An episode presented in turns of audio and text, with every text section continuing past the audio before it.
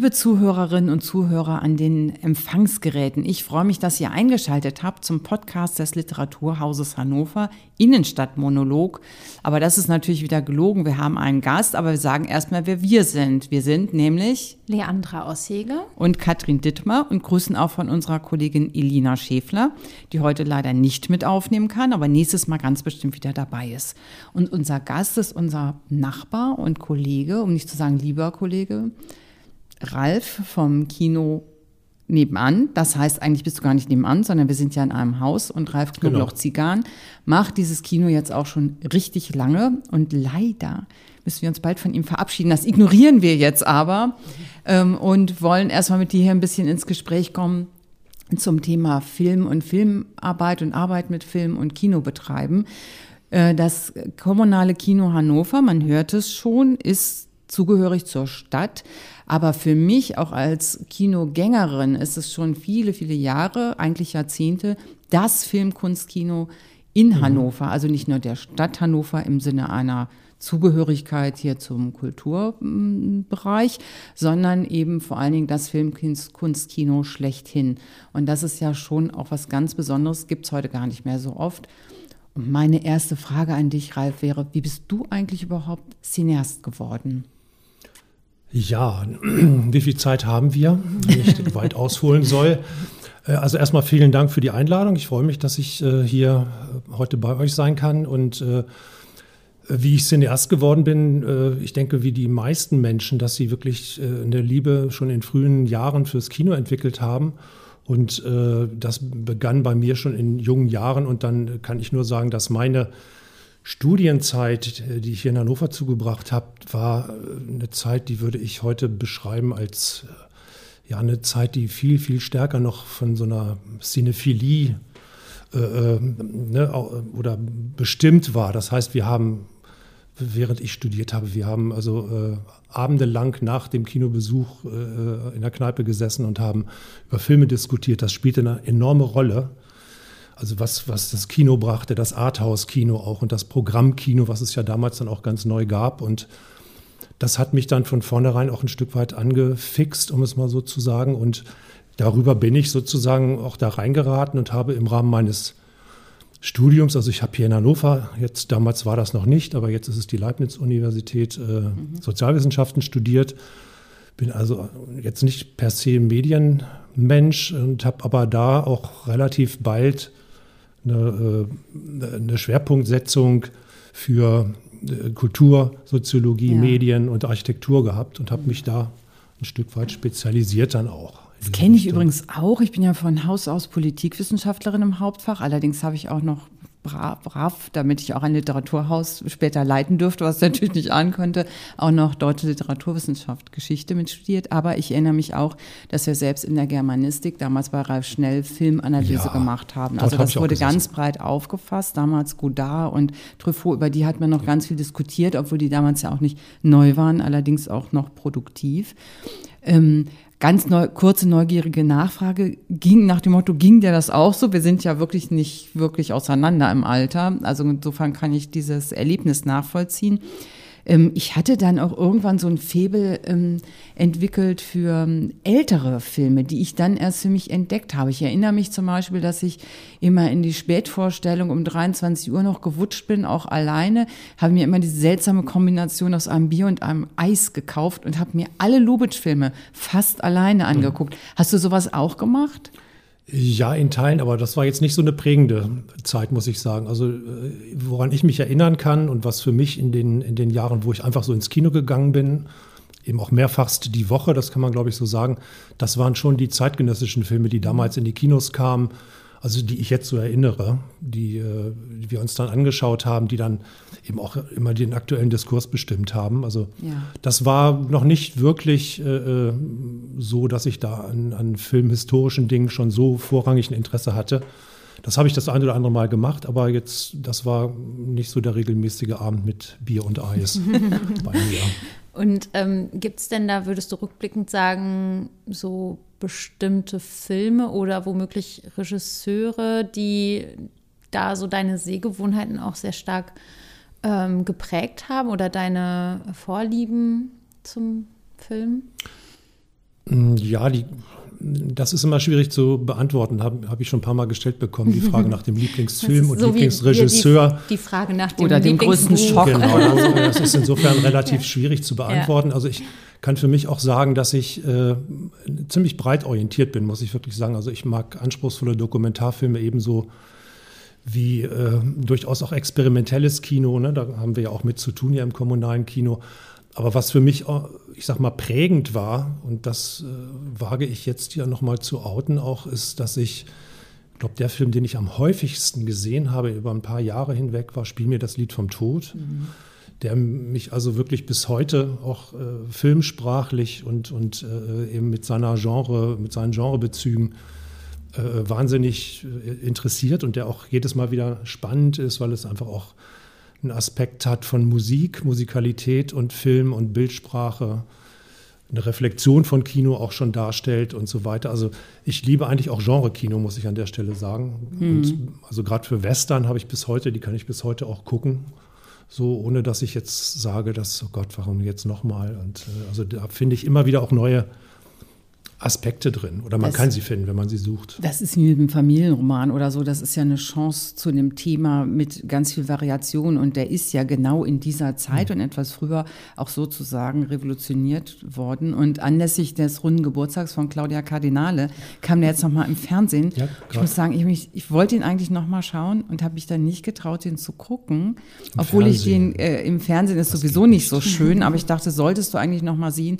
Und dann erinnerte ich mich aber auch daran, daran, dass der mich damals tatsächlich auch so ähm, erreicht hat, ähm, dass ich gedacht habe, nee, den guckst du dir jetzt nicht mal so kurz im Fernsehen an und ziehst dir das nochmal rein. Ach ja, ach ja, so war das. Wenn, dann guckst du den lieber nochmal richtig an, wenn er irgendwie im Kino kommt.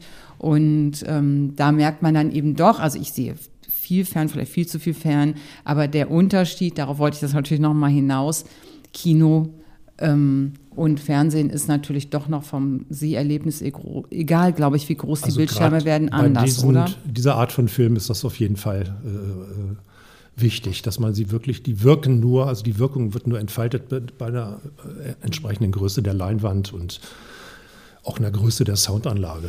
Das bringt mich zu dem Thema Technik. Äh, klingt erstmal vielleicht nicht so interessant, aber ich finde doch sehr eindrucksvoll, dass ihr, wir sagen ja mal kurz Koki von kommunalem ja. Kino, dass ihr im Koki so eine unheimlich breit gefächerte Möglichkeit noch habt, Filme zu zeigen mit der Technik? Oder habt, ist ja. das jetzt alles digitalisiert nein, schon? Oder nein, wie stehst du dazu? Wie steht ihr dazu? Also äh, ich sag mal, im, im äh, Normalbetrieb, Monat um Monat, äh, ist natürlich die äh, durchschnittliche digitale Projektion macht, ich sag mal, 80 Prozent aus mhm. oder sogar ein bisschen mehr. Das ist mittlerweile so, hat auch damit zu tun, dass viele vormals äh, analoge Filme, auch gerade wenn wir in die äh, frühe oder in die äh, jüngere Filmgeschichte gucken, liegen mittlerweile auch in restaurierten, digitalisierten Formen, Formaten vor. Und von daher ist es schon so, dass wir in der Regel mittlerweile digital projizieren. Aber es gibt halt immer noch Unterschiede. Wir hatten jetzt gerade am Wochenende eine ganz tolle Ausstellung mit einem Filmprogramm von vier Filmkünstlern, jetzt im wirklich übertragensten Sinne, den man sich vorstellen kann, die also wirklich mit Filmmaterial arbeiten, noch mit also haptisch, mit, mit, äh, mit analogen Filmmaterial, 16 mm und so weiter. Die hatten eine Installation hier bei uns und wir haben 16 mm aus dem Kinosaal heraus mit knatterndem Projektor projiziert. Das war ein ganz wunderbares Erlebnis. Also wir können das immer noch und wollen das auch und das macht eben auch das Cookie aus, dass wir, äh, dass wir ein sogenanntes Hybrid-Kino sind. So ist ja dieses äh, schöne Kunstwort. Also wir können digital und analog, also können 16 mm, 35 mm, aber eben auch digitale Formate spielen. Und das müssen wir und wollen wir auch weiterhin vorhalten, weil äh, eine große Zukunftsaufgabe von kommunalen Kinos und ich hoffe mal auch von des hannoverschen kommunalen Kinos äh, die äh, Sicherung und Sichtbarmachung des Filmerbes ja. sein wird. Äh, ne, das ist eine Geschichte, die in den kommerziellen Kinos nie äh, einen Ort Kein finden Platz. wird. Und mhm. das ist eigentlich auch für mich eine der ganz, ganz zentralen Aspekte, warum es eigentlich so ein kommunales Kino auch weiterhin geben sollte trotz, äh, trotz Astor-Kino, trotz Netflix und so weiter und so fort. Und ähm, würdest du sagen, dass es da tatsächlich auch so ein ähm, ungebrochenes Interesse ähm, gibt. Also äh, ich habe das auch tatsächlich im privaten Umfeld ähm, in letzter Zeit häufiger auch gehört, dass ähm, Freundinnen, Freunde von mir äh, ganz gezielt auch nach solchen Veranstaltungen schauen und dann ähm, gerade diese ähm, Geschichten, Stummfilme mit Live-Musik und so weiter, da ähm, habe ich jetzt so den Eindruck, dass das auf jeden Fall auch ähm, ja, ich weiß nicht, wiederkommt? Oder würdest du sagen, es war immer dieses Interesse da?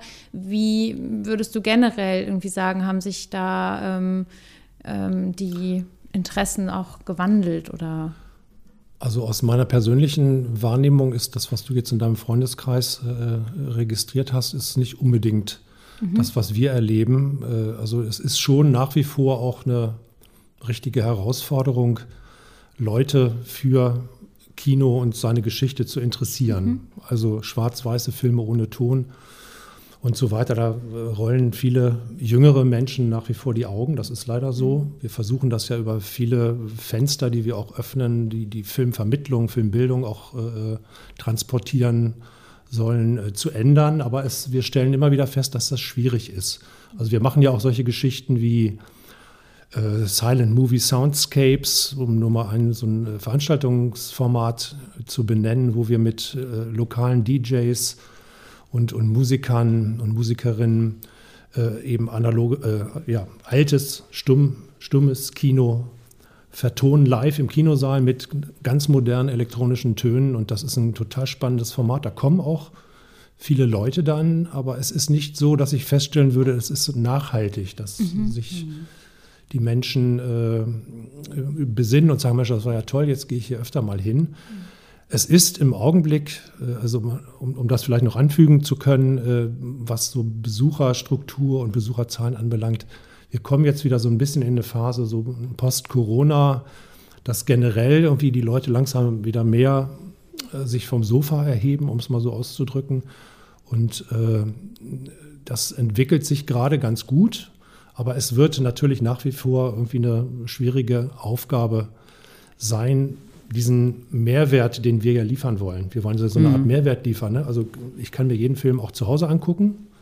Mittlerweile, das muss man ja gar nicht weiter äh, äh diskutieren. Äh, und wir wollen eben was drumherum stricken. Wir wollen, wir bieten Reihen an, wir versuchen Kontext zu schaffen, indem wir Einführungen machen, indem wir ein Oberthema äh, und, und, äh, kreieren und Filme zusammenfassen unter einem bestimmten Aspekt, sei es ein geografischer, sei es ein äh, genreartiger oder wie auch immer. Und das, diesen Mehrwert, den, das kann vielleicht sein. Also irgendwann hoffe ich auch, dass es so eine Art Rollback gibt, dass die Leute merken, irgendwie, äh, das Stream ist es nicht allein, sondern wir müssen auch ein bisschen wieder darüber reden über das, was wir da sehen. Und äh, also ich würde mich sehr freuen, wenn wir diese Kultur auch wieder neu belebt bekämen. Ne? Also dass man über Film auch gerne redet und äh, Angebote, die wir machen, dann auch vielleicht nochmal mit drei bis viermal so vielen Leuten äh, dann auch besucht werden. Da sprichst du ja auch was an, das betrifft uns auch. Also das möchte ich ganz gerne hier mal einfügen. Wir haben ja immer schon die Debatte gehabt, äh, Kulturförderung, das geht ja allgemein in diese Richtung, wozu? Und dann möchte man natürlich, möchten Förderer auch sicherlich zu Recht, dass man möglichst viele erreicht. Ähm, und ich denke aber, dass du mit dieser Arbeit oder ihr mit dieser Arbeit, wie wir auch sozusagen diese Mischkalkulation machen müssen. Man hat ja immer Sachen, die sind ausverkauft und das sind ja. die Ausreißer, die tragen anderes mit. So kalkuliert aber auch jeder anspruchsvolle Buchverlag zum Beispiel. Ich würde mal behaupten, dass der Katzenliteraturkalender von Schöffling, der auch in meiner Küche immer hängt, sicherlich die Lyrik da mitfinanziert. Also äh, so ist das eben. Und der ist auch nicht doof, der Katzenliteraturkalender, der ist auch prima. So, und das, das meine ich damit. Nicht, Und ähm, ich denke, ähm, in dieser, wenn man eben ein Film-Kunstkino hat, so wie wir eben ein Literaturhaus, was auch öffentlich gefördert ist, ist das ja auch ein Teil des Auftrags sozusagen, so das zu erhalten und das zu bieten. Und da ist es natürlich nicht völlig egal. Ähm, man würde das sicherlich nicht unter Ausschluss eines Publikums machen wollen. Aber ich glaube, man braucht da den langen Atem und ich bin da auch immer noch tief überzeugt davon, dass man dann eben einfach schön weiterrudert und plötzlich sind auch wieder Leute da. Wie gesagt, soll nicht heißen, man plant an Leuten vorbei, aber die von dir genannten Formate eben, das zeigt es ja schon, dass mhm. es da Entwicklungen gibt und, und das, äh, ich finde es unheimlich toll, dass man solche Möglichkeiten dann vor Ort hier in Hannover hat. Mhm. Und ähm, Stichwort Publikumsgenerierung, sage ich mal. Ähm, ist mir heute gerade wieder ähm, äh, entgegengelaufen, euer Publikum der Zukunft, weil ähm, ihr habt ja auch Formate speziell für Kinder. Hier war heute einiges los, das kann ich vielleicht sagen. Ganz viele ähm, Kinder im, ich würde vermuten, fortgeschrittenen Kindergarten bis Grundschulalter. Ähm, was bietet ihr da denn an für das kleine Publikum von morgen? Das kleine Publikum von morgen, genau. Die wir, das war der Ansatz dafür, für dieses Projekt. Das ist der Kinofuchs, den mhm. wir kreiert haben hier zusammen in so einer Kooperation mit äh, dem Figurentheater Neumond hier in Hannover. Äh, haben wir eine also einen eigenständigen äh, Moderator, der unseren wichtigsten Mitarbeiter sozusagen uns bauen lassen, eine Klappmaulfigur, der Kinofuchs, der, der ist auch klasse. Der ist super, ja, ich mag ihn auch wirklich sehr gerne und alle lieben ihn. Alle mögen, hängen sich Plakate auf mit dem Kinofuchs und sein Assistent und Praktikant Christian Kruse äh, kommt immer mit natürlich und äh, beide erzählen dann irgendwie Kindern von vier bis neun Jahren, was es mit Kino auf sich hat, moderieren Filme an, die die Kinder kommen sie, äh, sei, sei denn sie kommen äh, mit, mit einer, wie es heute der Fall war, heute haben wir Dienstag, äh, kommen mit einer Kita oder kommen mit einer Grundschulklasse oder sie kommen am Sonntag mit, mit ihren Eltern oder mit ihrer Familie oder mit ihren Freunden. Und das ist ein ganz tolles Format. Unsere Idee, Grundidee dabei war, Kino als Ort, also das Kinoerlebnis auch zu schaffen. Kinder gucken ja, also anfangs hieß es dann immer, jetzt macht ihr auch noch was für die ganz Kleinen, lasst die doch noch mal in Ruhe. Mhm. Aber, ne, also man könnte ja auch sagen, in dem Alter muss man ja noch gar nicht, aber wir wissen alle, es wird geguckt, ne? Bilder, Filmbilder, bewegte Bilder sind überall da und ich denke mir, ab vier, fünf Jahren sind die auch bei Kids da und hier mal deutlich zu machen, dass man das in einem ganz besonderen Rahmen, der das Ganze auch ein bisschen feiert, mhm. dann äh, äh, auch sehen kann und das Kinoerlebnis sozusagen zu kreieren. Und hinterher kann, kann man noch weiter basteln und machen.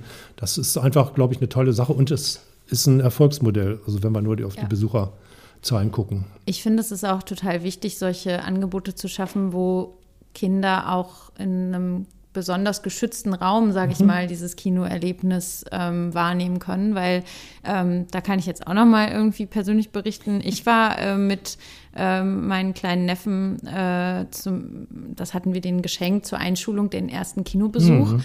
Ähm, und das war eben nicht so ein ähm, gut kuratiertes Kino mit so einem ähm, speziellen Programm. Also wir haben natürlich einen Kinderfilm rausgesucht, aber bevor dieser Film gestartet ist, lief äh, wirklich fast eine halbe Stunde Werbung was natürlich für Kinder in dem Alter schon absolut äh, unaushaltbar ist. Also ist ja für Erwachsene schon unaushaltbar. Ähm, also wir mussten schon 20 Mal die Frage beantworten, wann der Film endlich losgeht, bevor der Film überhaupt angefangen hatte. Und ähm, das ist natürlich, ne, man wird auch ähm, am Anfang direkt äh, mit der Frage konfrontiert, was dürfen wir essen? Oh, hier gibt es ja ganz viel und äh, können wir noch eine Cola und dies und das. Und das, also der Film als solches tritt dann ganz schnell irgendwie in den Hintergrund und und ähm, deswegen finde ich das total super, dass ihr hier so einen Raum schafft, in dem Kinder auch behutsam mhm.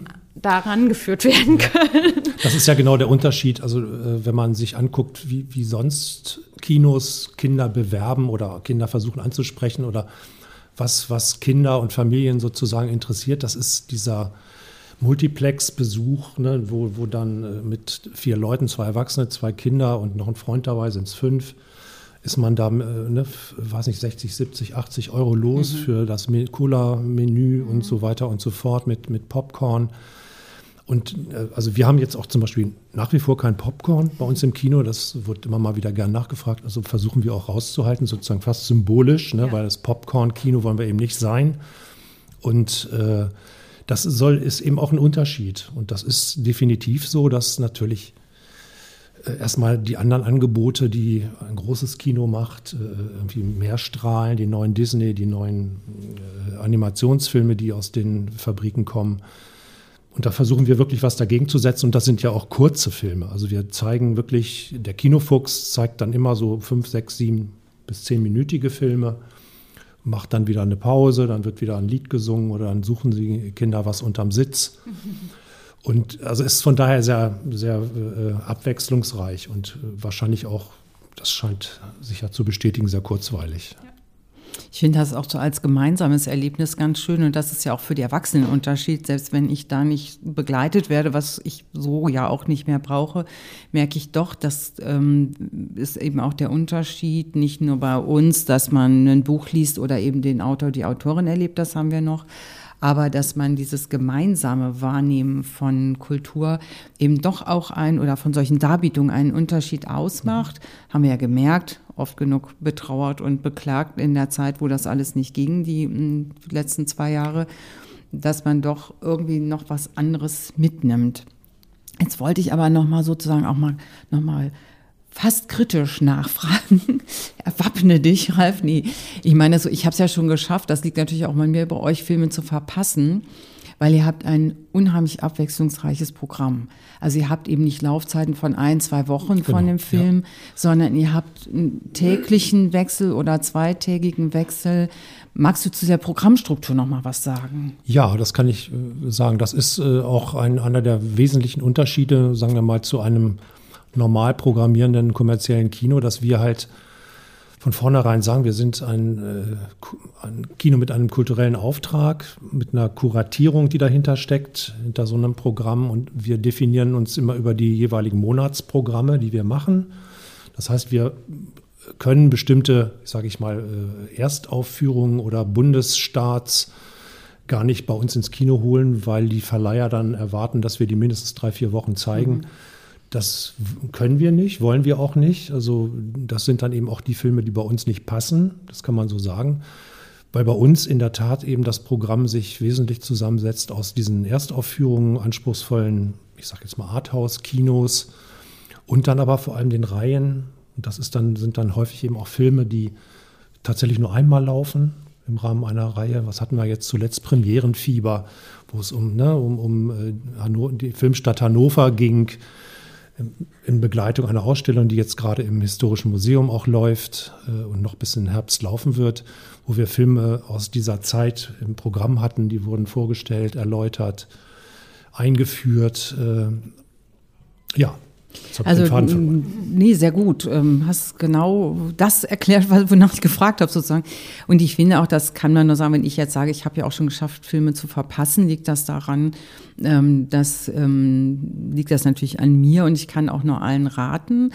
Ähm, man kann ganz umstandslos ins Koki gehen. Man muss ja nicht irgendwie das groß vorbereiten und eben auch nicht ganz viel Geld in der Tasche haben, weil ihr habt unheimlich preiswerte Eintrittspreise und auch solche äh, Zeiten, weil ihr drei Filme am Tag zeigt, dass die eben auch kommen, dass man nah so After-Work-mäßig, sage ich mal, mal schnell hingehen kann. Die anderthalb Stunden hat man dann vielleicht doch noch mal und ähm, kann sich also das, was man unbedingt sehen wollte, einfach umstandslos angucken. Also da man, das finde ich, macht was aus. Das Haus ist zugänglich. Da sind auch ähm, ja. freundliche Mitarbeiterinnen, die einem irgendwie dann noch ein anspruchsvolles Stückchen Schokolade verkaufen oder einen Kaffee oder was immer man möchte. Den gibt's ja auch frisch bei euch.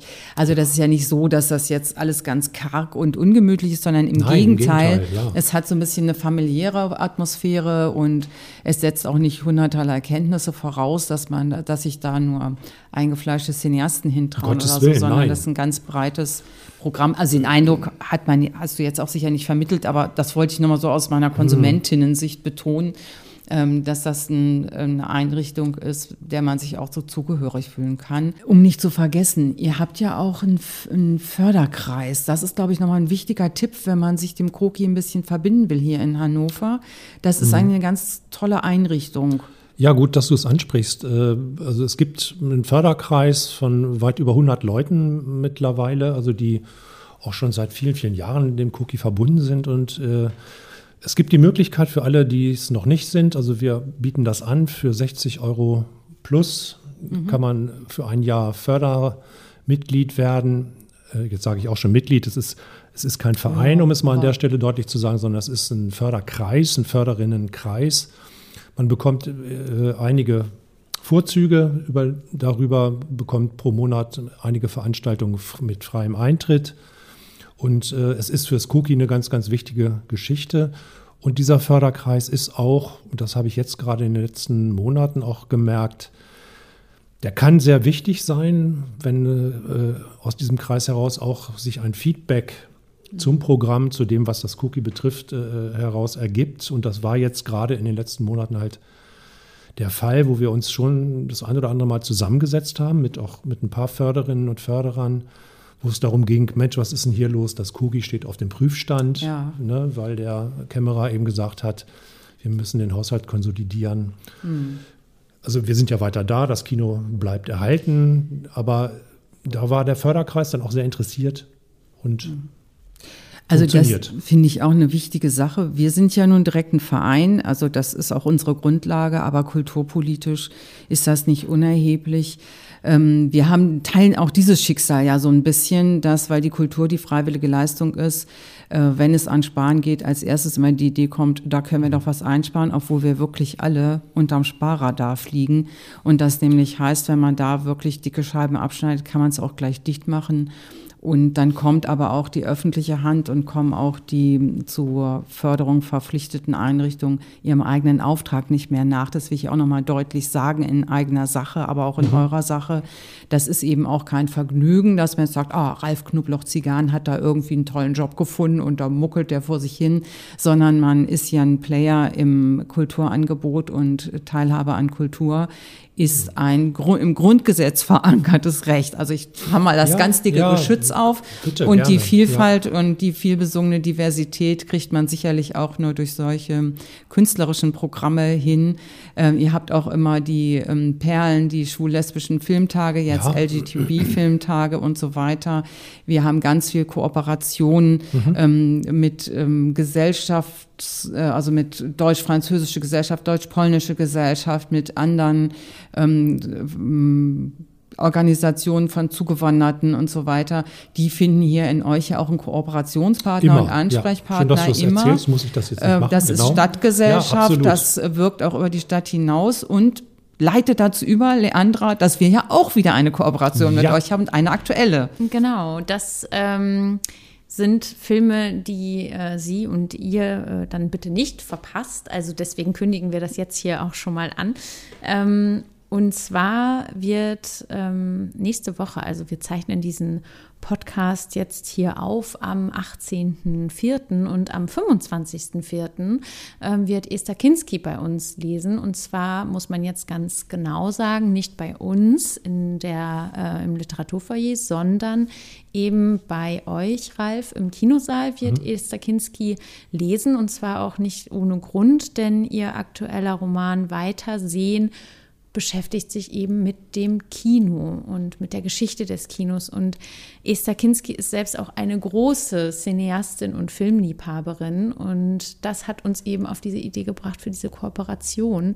Und äh, Esther Kinski hat eine Carte Blanche von euch bekommen, Ralf. Ja. Ähm, und ja, vielleicht kannst du noch mal ähm, so ein bisschen was dazu sagen, was ihr da für Möglichkeiten habt, eben solche Kooperationen ins Programm einzubinden. Also das ist für uns äh, wirklich äh, ganz entscheidend, also diese äh, zu kooperieren, einfach weil wir Kino sozusagen auch im gesamten, ich sag mal, künstlerischen, gesellschaftlichen Kontext verstehen, dass wir mit äh, Einrichtungen, die äh, Literarisches machen, die bildende Kunst abbilden, gerade hier im Haus, wir sind ja dieses schöne Drei-Sparten-Haus, ne, Literatur, bildende Kunst, äh, Filmkunst, dass wir da zusammenarbeiten. Und das suchen wir oder suche ich zumindest für das äh, Kino, für die Filmkunst immer ganz gezielt. Das ist eine ganz, ganz wichtige Geschichte, dass wir das machen und äh, diese Kooperationen finden auch immer regelmäßig statt, auch jetzt schon. Wir haben einen neuen Direktor im, im, im, im, Kunstverein hier bei uns im Haus, wo wir auch schon gleich eine, eine, erste Kooperation hatten, den Künstler der aktuellen Ausstellung bei uns im Kino mit einer eigenen Produktion. Und insofern freue ich mich, dass wir jetzt das mit, mit Esther Kinski auch hingekriegt haben, äh, dass wir einfach zwei Abende als Carte Blanche definiert haben, wo sie Filme, die sie gerne mag, wo wir die präsentieren. Genau. Und das ist äh, jetzt im Mai, Anfang das Mai. hast du jetzt, glaube ich, gerade da noch vor genau. dir Die Termine genau. habe ich jetzt 5. nicht genau im Kopf. Am 5. und am 6. Mai werden die Filme gezeigt. Und zwar wird ähm, am 5. Mai der Film First Cow von Kelly Reichardt gezeigt werden. Äh, alle, die unser gedrucktes Programmheft ähm, haben, werden da noch einen anderen Film angekündigt sehen. Das hat mit den ähm, Details und Tücken des Filmverleihs äh, zu tun, ähm, dass da manchmal dann doch was nicht so verfügbar ja. ist, wie es äh, gedacht war, sozusagen. Also das ist jetzt nicht, äh, das liegt weder an Esther Kinski noch an äh, Ralf noch an uns. Das haben das höhere Mächte. ja, irgendwer muss schuld sein, wenn ein Film plötzlich nicht äh, gezeigt werden kann. Also es ist in dem Fall so, dass kann man vielleicht an der Stelle sagen, dass äh, alles, was mit, mit Medien, mit Film, mit Kino zu tun hat, geht es im Wesentlichen im Hintergrund um Rechte. Mhm. Und hier war ein Film angekündigt, da waren die, die Rechtsverhandlungen auch schon äh, weit gediehen mit dem Verleih. Das ging, ging, in dem Fall um Filme von John Cassavetes. Mhm. Äh, ähm, und dann hieß es plötzlich, ne, jetzt gibt es noch anwaltliche äh, Fragen dazu. Und plötzlich war dieser Film nicht verfügbar, obwohl er angekündigt war mhm. und eigentlich schon in der Uhr war. Aber das sind Dinge, die uns begleiten, ja. weil wir eben mit Eulenkamellen arbeiten. Aber wir. ich finde, das ist ja an der Stelle vielleicht auch so ein ganz interessanter Einblick in eure Arbeit, weil ähm, es ist ja nicht, äh, nicht damit getan, dass man jetzt so ein bisschen recherchiert und sagt, ach, der Film klingt doch nett, dann nehmen wir den doch mal. Also das zeigt ja auch so ein bisschen, was hm. äh, in eurer Arbeit alles ähm, zusammenfließt, welche verschiedenen ja. ähm, Aspekte. Da können wir ja auch ein Lied von singen, insbesondere Leandra, weil die bei uns die äh, Koordination macht. Das klingt auch immer so ein bisschen Koordination. Mein Gott, was macht die Frau den ganzen Tag? Telefoniert ein bisschen, mhm. trinkt Kaffee. Aber das ist manchmal gar nicht zu glauben, mit welchen Detailabsprachen und hin und her mhm. eben solche Termine, entweder besondere Filme oder bei uns Live-Gäste, dann bis die bei uns auf dem Podium sitzen und es läuft, äh, das ist doch ähm, einiges zu, zu, tun. Auch natürlich die Absprachen, was dann da laufen soll mit den Akteuren selber. Und nur noch mal zur Wiederholung, also am 25.04. ist der Kinski live bei uns. Und dann am 5.5. der erste Film. First Cow von Kelly Reichardt. Und am 6.5. dann Norte, The End of History von Love Diaz. Für diesen Film bitte äh, ausreichend Zeit einplanen, denn der hat eine Spieldauer von 250 Minuten.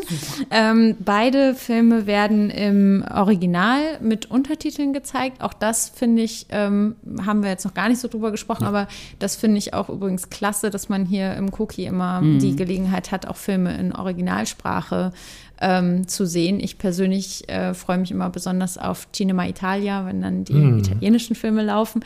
Ähm, und wer sich über diese Filme noch ein wenig informieren möchte, dem würde ich doch empfehlen, einfach zur Lesung zu kommen mit Esther Kinski, denn sie wird natürlich hauptsächlich über ihren Roman sprechen, aber sie hat ja diese Filme mit ausgewählt und äh, wird deswegen auch gerne noch ein wenig darüber berichten, was sie mit diesen Filmen verbindet. Ähm, und da freuen wir uns sehr drauf und schön, dass wir jetzt so zum auch zum Ende unserer Nachbarschaft ja. jetzt in Persona sozusagen nochmal diese schöne Kooperation ja. auf die Beine gestellt haben. Das ist nämlich das eigentlich Traurige heute. Ich wollte noch ganz kurz sagen, dass Esther Kinski im Gespräch mit Tanja van Horn, die von der Uni zu uns mhm. kommt, das macht.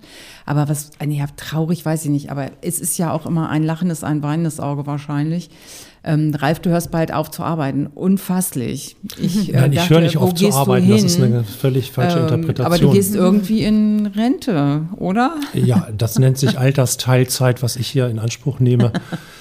Und äh, in der Tat lachendes und weinendes Auge. Äh, das will ich an der Stelle jetzt gar nicht weiter ausführen. Äh, also ich werde dem Kino und Film weiterhin verbunden bleiben, um es mal so hochtrabend auszudrücken. Also es wird mich weiter begleiten. Es gibt auch schon erste Ideen, für äh, weitere Projekte in den nächsten Jahren, wo ich vielleicht ein bisschen mitstricken werde, aber in anderen Rahmenbedingungen. Mhm. Und das ist dann vielleicht eher das lachende Auge, dass ich aus bestimmten Zwängen auch rauskomme, die äh, nicht unbedingt so waren, wie ich es mir gewünscht ja. hätte, um es mal ganz vorsichtig auszudrücken. Aber das ist, äh, ist ja auch normal. Man arbeitet in Zusammenhängen und es gibt dann immer Strukturen, es gibt Kolleginnen, Kollegen, Vorgesetzte. Mhm. Und manchmal passt es besser, manchmal nicht so gut. Und für mich war jetzt genau der richtige Zeitpunkt zu sagen, ich, wenn verlagere ich das Ganze nochmal in eine andere, andere Struktur. Ich finde, das klingt ganz gut, vor allen Dingen, dass du uns ja irgendwie erhalten bleibst. Ja. Du bist hier mit uns verbunden, mit dem Literaturhaus, bist ja ja auch, hast schon die mühselige Kassenprüfung auf dich genommen für uns und so. Und da werden wir dich weiter verhaften und wir werden dir auf jeden Fall hier weiter begegnen. Das ist schön. Und vielen Dank für deinen Besuch. Ja, vielen ja. Dank für die Einladung. Danke, dass du hier warst, Ralf. Bis Tschüss. bald. Tschüss.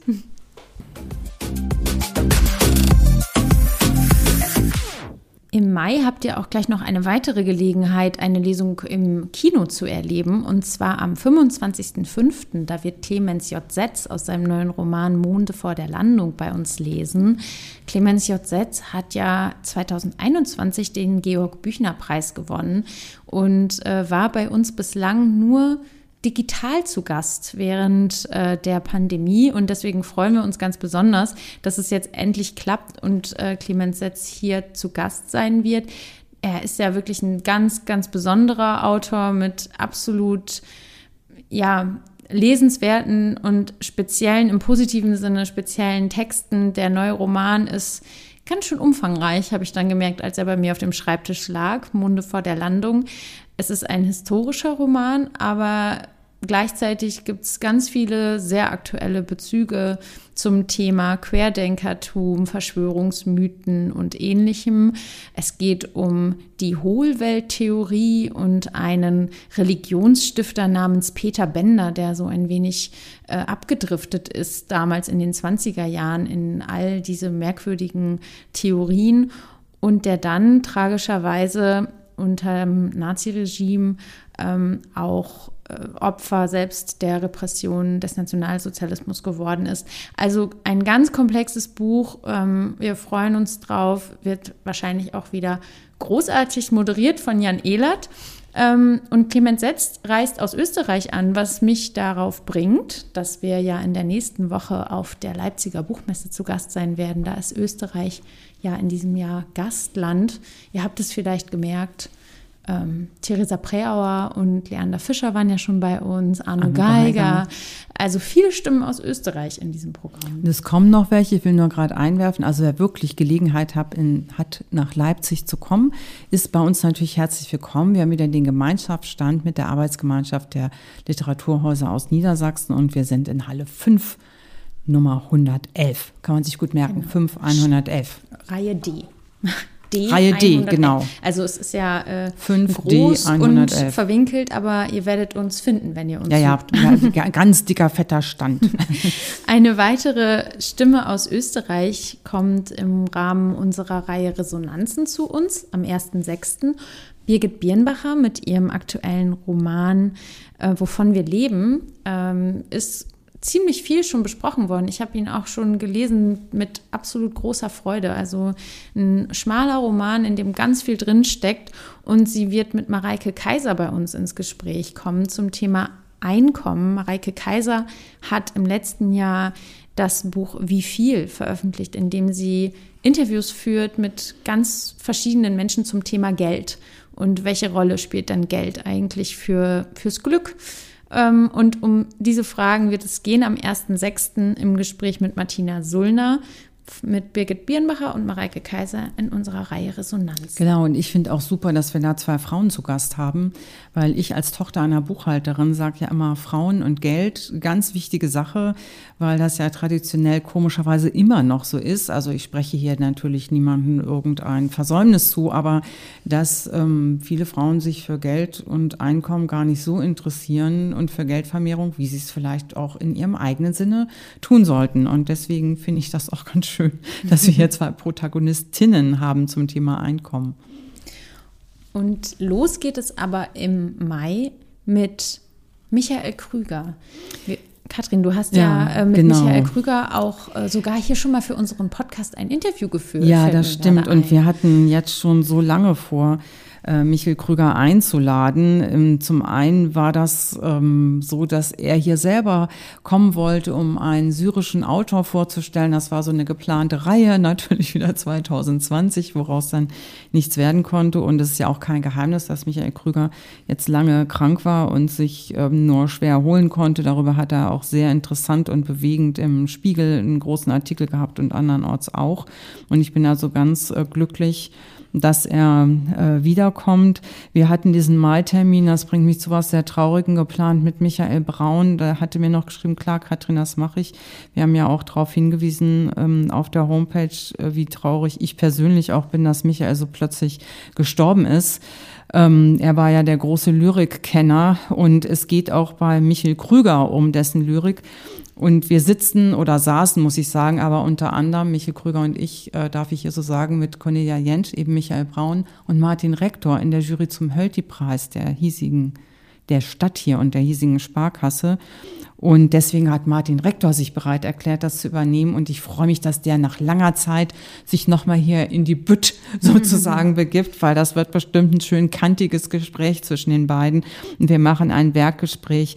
Michael Krüger hat, seitdem er von Hansa weg ist als Geschäftsführer und Leiter und sich auch in den ähm, ja, Ruhestand kann man das bei ihm ja wahrlich auch nicht äh, nennen, sondern auf das zurückziehen konnte, was er eben ja auch all die Zeit war, nämlich ein Autor von Prosa und äh, Lyrik ähm, und auch großer Herausgeber. Also ich habe mir letztes Jahr im Sommer einen tollen Lyrikband, als ich kurz im Harz war, in einer tollen Buchhandlung gegönnt und dachte, ach schau mal, Vorwort von Michael Kröger und äh, auch wieder sehr gut. Und deswegen wird das ein ganz interessanter Abend, ein aktuelles Werkgespräch mit Michael Krüger von Martin Rektor, mit vielen Textbeispielen natürlich, aber sicherlich auch vielem, äh, was Michael Krüger gerne, er ist ein guter Erzähler, auch mündlich.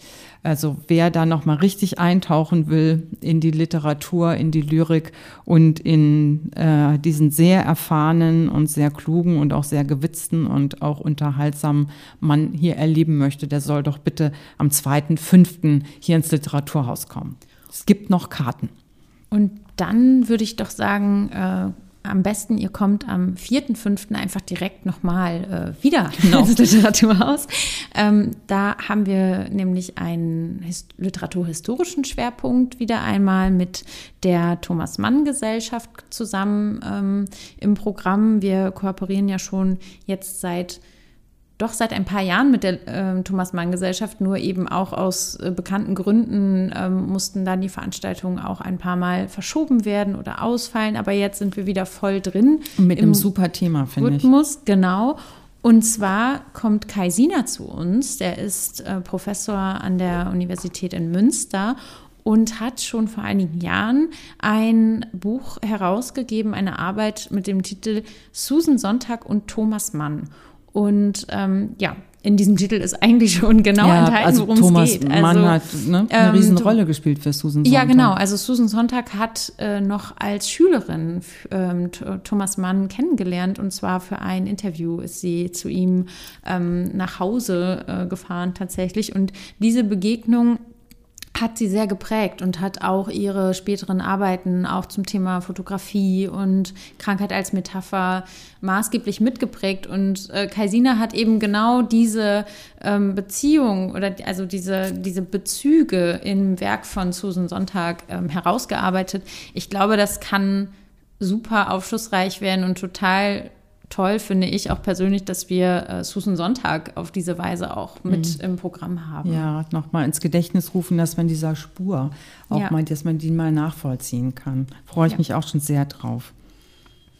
Ja, dann ähm, am 9. Mai ist äh, Judith Herrmann wieder einmal bei uns zu mhm. Gast.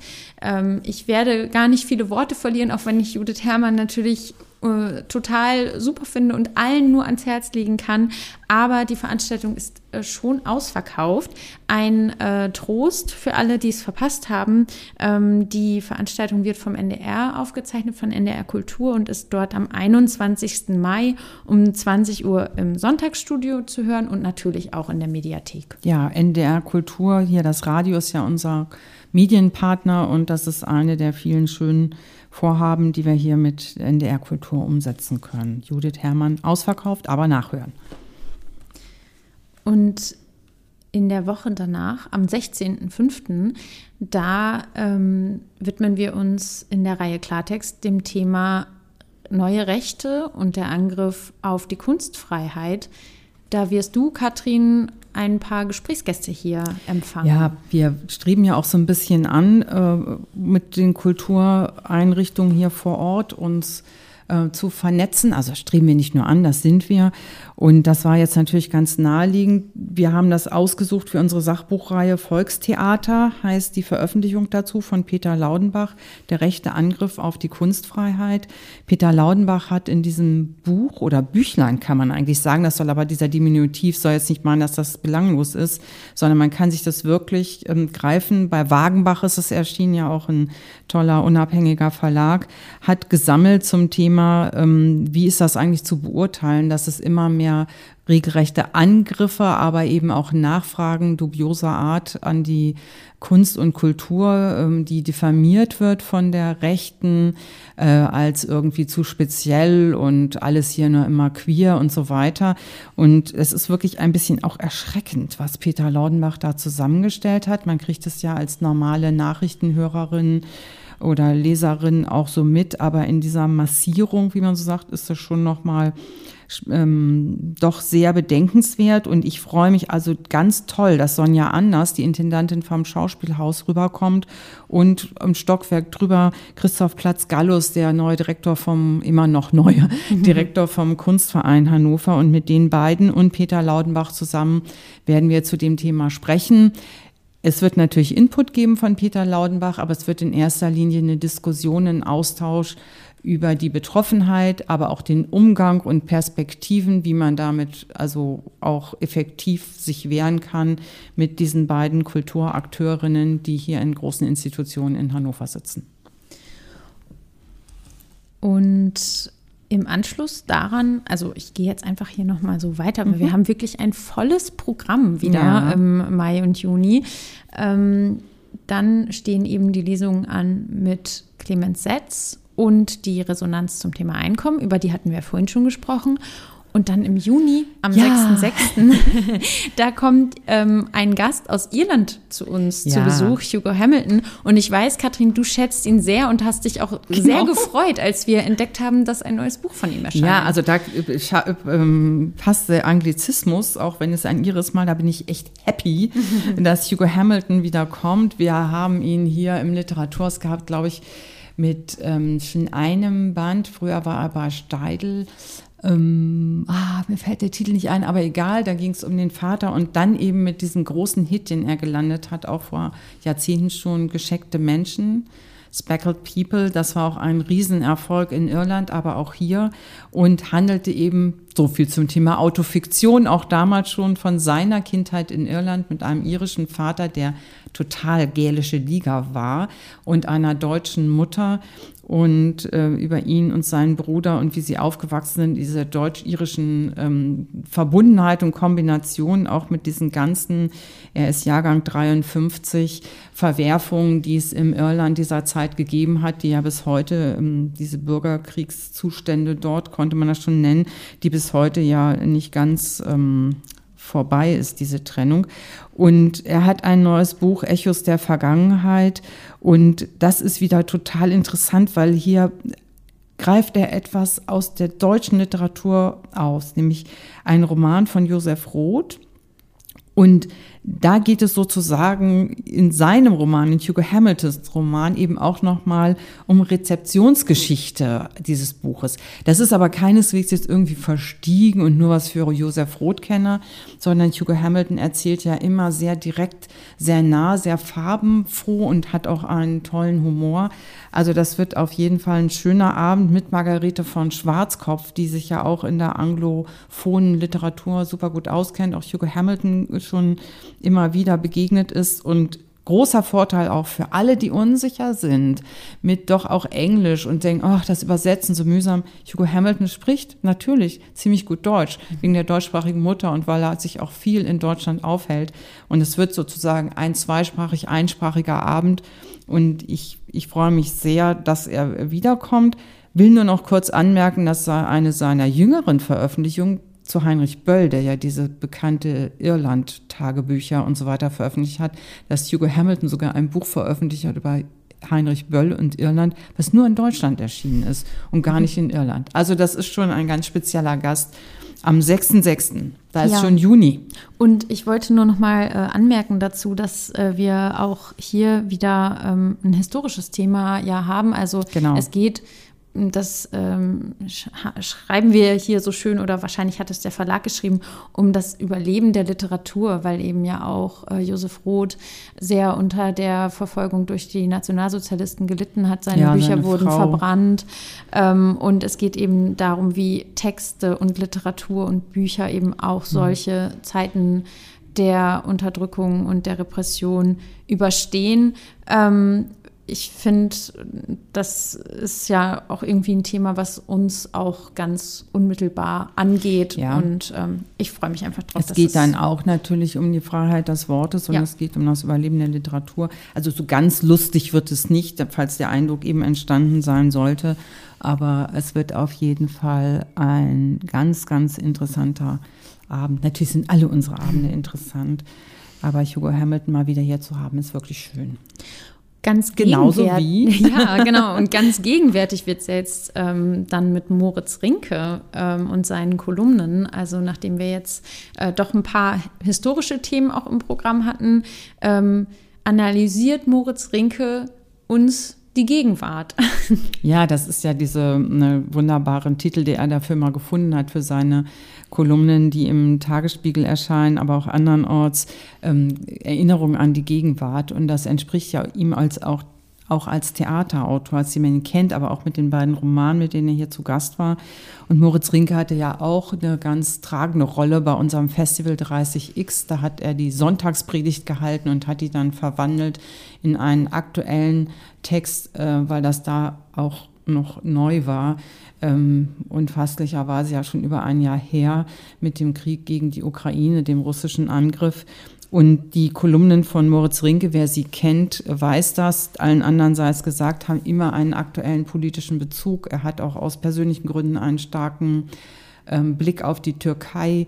Und ähm, man begegnet in diesen Kolumnen eben auch wirklich viel aus aktueller Politik und Tagesgeschehen.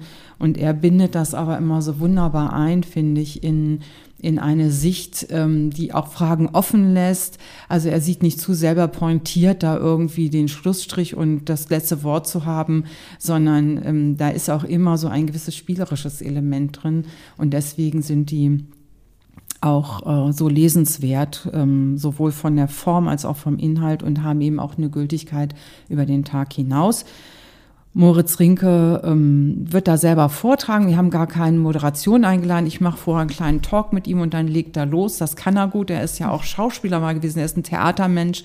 Also das ist auf jeden Fall dann auch ein ähm, Auftritt. Moritz Rinke, unser kompliziertes Leben am 8.6. hier im Literaturhaus.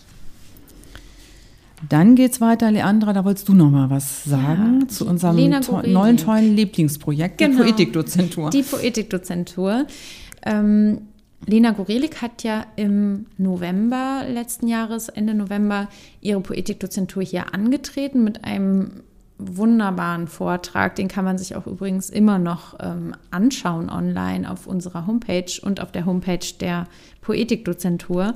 Also wer das noch nicht getan hat, hier an dieser Stelle nochmal große Empfehlung. Lena Gorillik findet eine tolle Sprache für Themen, die unsere Gesellschaft als Ganze betreffen, ähm, aus ihrer Perspektive, aus der postmigrantischen Perspektive, aber eben sehr, ja, sehr prägnant und präzise. Man kann da ganz viel drin finden und entdecken. Und es, sie hatte jetzt eben als erste Autorin die Poetikdozentur inne. Ähm, hat in der Zwischenzeit an der Uni auch ein Blogseminar gehalten für die Studierenden und diese Poetikdozentur findet jetzt ihren Abschluss in der Form einer Lesung, die Lena Gorelik hier am 13.06. machen wird. Und das wird so eine Art Werkschau, auch in diesem Fall. Ähm, aber hier nochmal auch speziell, das kann ich vielleicht schon mal teasern. Mhm. Ähm, Lena Gorelik arbeitet nämlich gerade schon an einem neuen Text, an einem neuen Roman, wenn ich das richtig erinnere. Und sie wird uns auch exklusiv Einblicke sozusagen in ihre Werkstatt geben, also in den Schreibprozess und ähm, wird vielleicht sogar exklusiv schon ein wenig ähm, Text präsentieren. Und die Lesung äh, moderiert Saskia Fischer, die mit uns zusammen ja auch in der Jury sitzt für die Auswahl der Poetikdozentin, des Poetikdozenten. Und äh, die beiden kennen sich schon gut. Saskia Fischer hat ähm, auch schon andere Lesungen mit ihr moderiert, kennt sich in ihrem Werk einfach sehr gut aus. Und ähm, das wird toll. Also schön, dass sozusagen jetzt Lena nochmal herkommt und wir das Ganze nochmal so im feierlichen Rahmen beschließen können. Ja, und dank der Förderung durch die VGH-Stiftung wird es höchstwahrscheinlich eben auch eine Fortsetzung der Dozentur geben, dann mit einer neuen Dozentin oder einem neuen Dozenten. Das geben wir natürlich rechtzeitig bekannt. Ich will, weil wir mit Ralf vorhin so viel gesprochen haben, auch über Struktur. Wie, wie bildet man das ab? Also ist für Außenstehende ja manchmal auch nicht so ohne weiteres nachzuvollziehen. Ähm, wir wollen ja auch ein bisschen hier aus dem Nähkästchen plaudern. Kann ich sagen, dass so etwas wie eine Poetikdozentur, die auch anzubinden, diese Kooperation mit der Uni für ein Literaturhaus, einfach eine großartige Sache ist, weil genau wie du es eben geschildert hast, Leandra, man geht dann nochmal so in die Tiefe eines Werkes, erhält Einblicke, aber das hat auch sehr was sehr Fruchtbares für die eigene Art zu lesen. Und gerade Lena Gorelik hat sich ja hier auch bei ihrer Vorlesung gezeigt als jemand, die wirklich auf die Leute zuspricht und nicht irgendwelche Theorien da dann mhm. sozusagen verbrät. Und ähm, das ist für uns genau wie das Hannah-Arendt-Stipendium oder unsere zahlreichen Kooperationen, aber eben auch ähm, die Resonanz äh, in die Szene und zurück für uns äh, ganz wichtige Belebung. Ich glaube, dann kommen wir schon, kann ich jetzt sagen, wie das immer bei Monty Python der Fall war, ne, Leandra? Mhm. And now to something totally, totally different. different. ja. Das ist dann nämlich, das passt in dem Fall ganz gut, weil da kommt unser Traditional. Auch die Anglizismen sind hier angebracht, schon wieder Irland. Aber wir haben Bloomsday und zwar am 15.06., also wieder nicht genau am Bloomsday, das ist ja der 16.06., aber da wir freitags hier nicht so gerne ähm, veranstalten, weil man dann noch mehr in Konkurrenz mit anderen kommt, haben wir uns tatsächlich für die den Abend vorm Bloomsday entschieden. Wir feiern rein. Wir feiern rein, genau. Und Heiko Postma äh, hat wieder ein Kapitel für uns vorbereitet und hier muss ich was gestehen. Wir haben nicht langsam ein Bloomsday-Problem. Wir sind fast durch Oha. mit dem Ulysses. Oha. Also für alle, die es nicht wissen, Bloomsday bezieht sich natürlich auf Leopold Bloom, dem Protagonisten und Haupthelden von James Joyce Roman Ulysses, der keineswegs so unlesbar ist, wie manche Leute ähm, glauben. Das liegt an sehr verschwiemelten Übersetzungen, die lange mhm. Zeit im Umlauf waren. Es gibt auch ältere, sehr schöne Übersetzungen, aber wir haben den großen Vorteil, dass wir mit Heiko Postma einen wirklich guten Kenner dieser Literatur haben und auch einen wirklich guten sprachgebundenen Menschen. Und der hat nämlich das selbst neu übersetzt.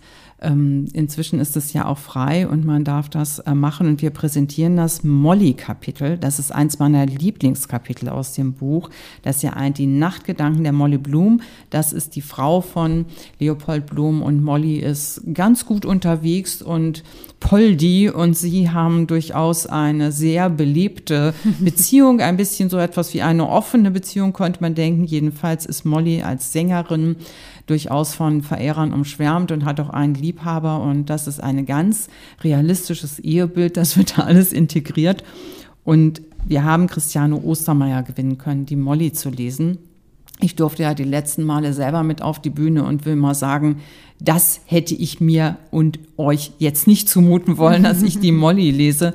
Also es ist wunderbar, dass wir da Christiane gewonnen haben, dass sie äh, das liest. Sie wird das also mit Heiko Postma zusammen auf die Bühne bringen das Molly-Kapitel aus äh, Ulysses und die Musik steuert wieder bei Robert Patterson, den wir ja auch sehr schätzen mögen, lieben, ehren und hochhalten, weil der wirklich eine umwerfende Stimme hat und diese ganzen äh, Traditionals von Moore und anderen hier dann zu Gehör bringt. Und man darf dann auch mal mitsingen, wenn man möchte. Das macht auch mal Spaß. Und sag mal, äh, gibt es denn überhaupt schon einen Plan? Was, was passiert denn, wenn der Ulysses dann durch ist? Die Ulysses? Ja, das ist genau, das habe ich schon mit Heiko diskutiert, können wir hier mal auch mal äh, verraten.